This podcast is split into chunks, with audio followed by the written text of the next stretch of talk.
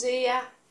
Bem-vindos a mais um Além do Flow, nosso bate-papo semanal sobre yoga e estilo de vida.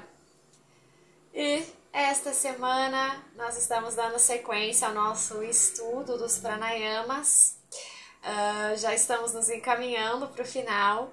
Eu programei mais hoje e mais um episódio da semana que vem. Hoje nós vamos falar sobre Tamas Pranayama, a respiração suave.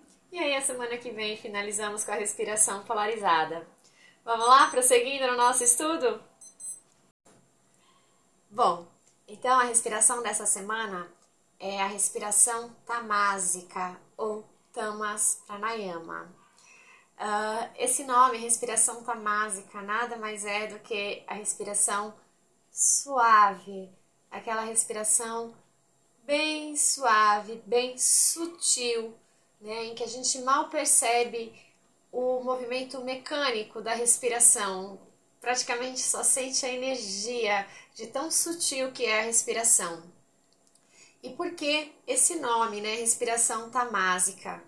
Uh, no yoga, na Ayurveda, nós temos um conceito, né, que nós temos três qualidades principais. A qualidade rajásica, né? Até a semana passada nós falamos de Raja Pranayama, e é bem isso mesmo, né? O aspecto mais yang, é quando a gente está sentindo tudo, né? A expressão, a manifestação é máxima, né? Está presente assim e bem positivo, né?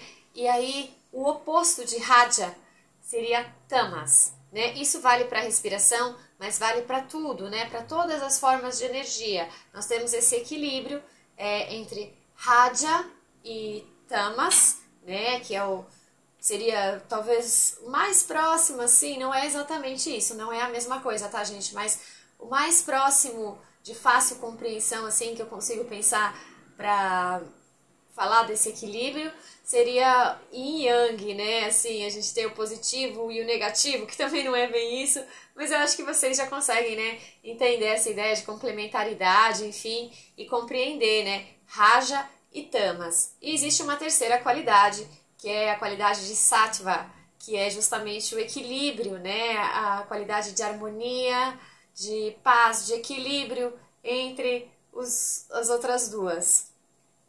E a nossa respiração de hoje, como ela é a respiração suave, ela é Tamas Pranayama. Até eu coloquei na imagem, né, na, na chamada, uma imagem de uma pena, e isso é muito importante para a gente conseguir visualizar né, o que, que é essa suavidade. Imagina se você tivesse uma pena logo abaixo das suas narinas. Você pode até, para imaginar isso, né? Não é a mesma coisa, você fecha os olhos e vai visualizando essa pena, mas para poder sentir o ar, coloca alguns dedos assim, a mão logo abaixo das narinas e com os olhos fechados você vai percebendo a intensidade da sua respiração.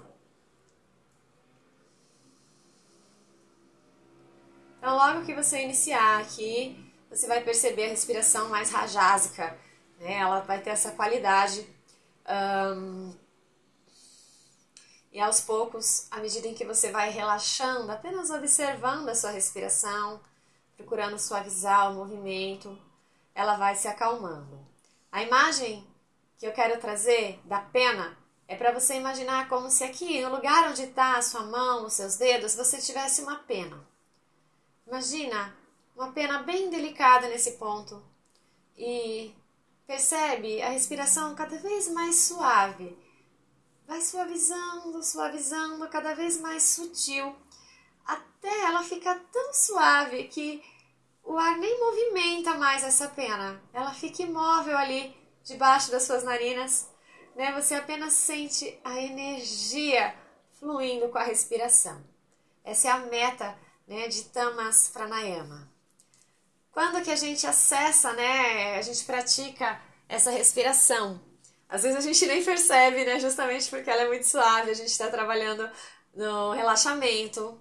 Aquela pequena pausa que a gente faz para relaxar a respiração antes de de fato para o relaxamento, para shavasana, sabe? Quando às vezes a gente para um pouco, né? Às vezes até põe as mãos sobre o tronco, deitado, vai observando a nossa respiração, né? Abrindo mão do controle. Isso é Tamas Pranayama. A gente vai relaxando esse controle até que a respiração pode fluir naturalmente, aí ela vai se tornando cada vez mais suave, né? Se for propício, se for favorável para sua respiração naquele dia, né? De acordo com como tá a sua respiração, as vias aéreas, aí você vai suavizar até chegar nesse ponto de só perceber a energia. Isso é Tamas Pranayama. Certo? Eu quis trazer, ela é bem Hoje é bem rapidinho, né? Pra gente praticar, é paciência mesmo e tempo de dedicação pra gente sentar ali e sentir na respiração e esperar, dar esse tempo pro corpo relaxar e suavizar a respiração, né? Então, é o tempo de prática, aqui é bem rapidinho a gente falar, mas eu acho importante falar pra gente justamente comparar uh, essas qualidades da respiração e qualidades que envolvem tudo, né? Raja, Itama e o equilíbrio Sattva. Para quem se interessa, né, por esse tema, quer compreender melhor essas três qualidades, eu sugiro os livros do professor Hermógenes. Ele fala perfeitamente, né, sobre isso de uma forma muito acessível, um, que qualquer pessoa consegue entender, principalmente o yoga para nervosos, que é facinho de encontrar, né? E ele fala muito bem sobre isso para a gente compreender o que, que é Rajas e o que, que é Tamas. Também é muito bom, é, recomendo essa leitura. É isso. Bom final de semana, yogis. Muitas práticas de pranayama. Que vocês tenham um fim de semana de equilíbrio, sattva, para todo esse fim de semana, né? E vamos lá. Bom final de semana, yogis. Namastê!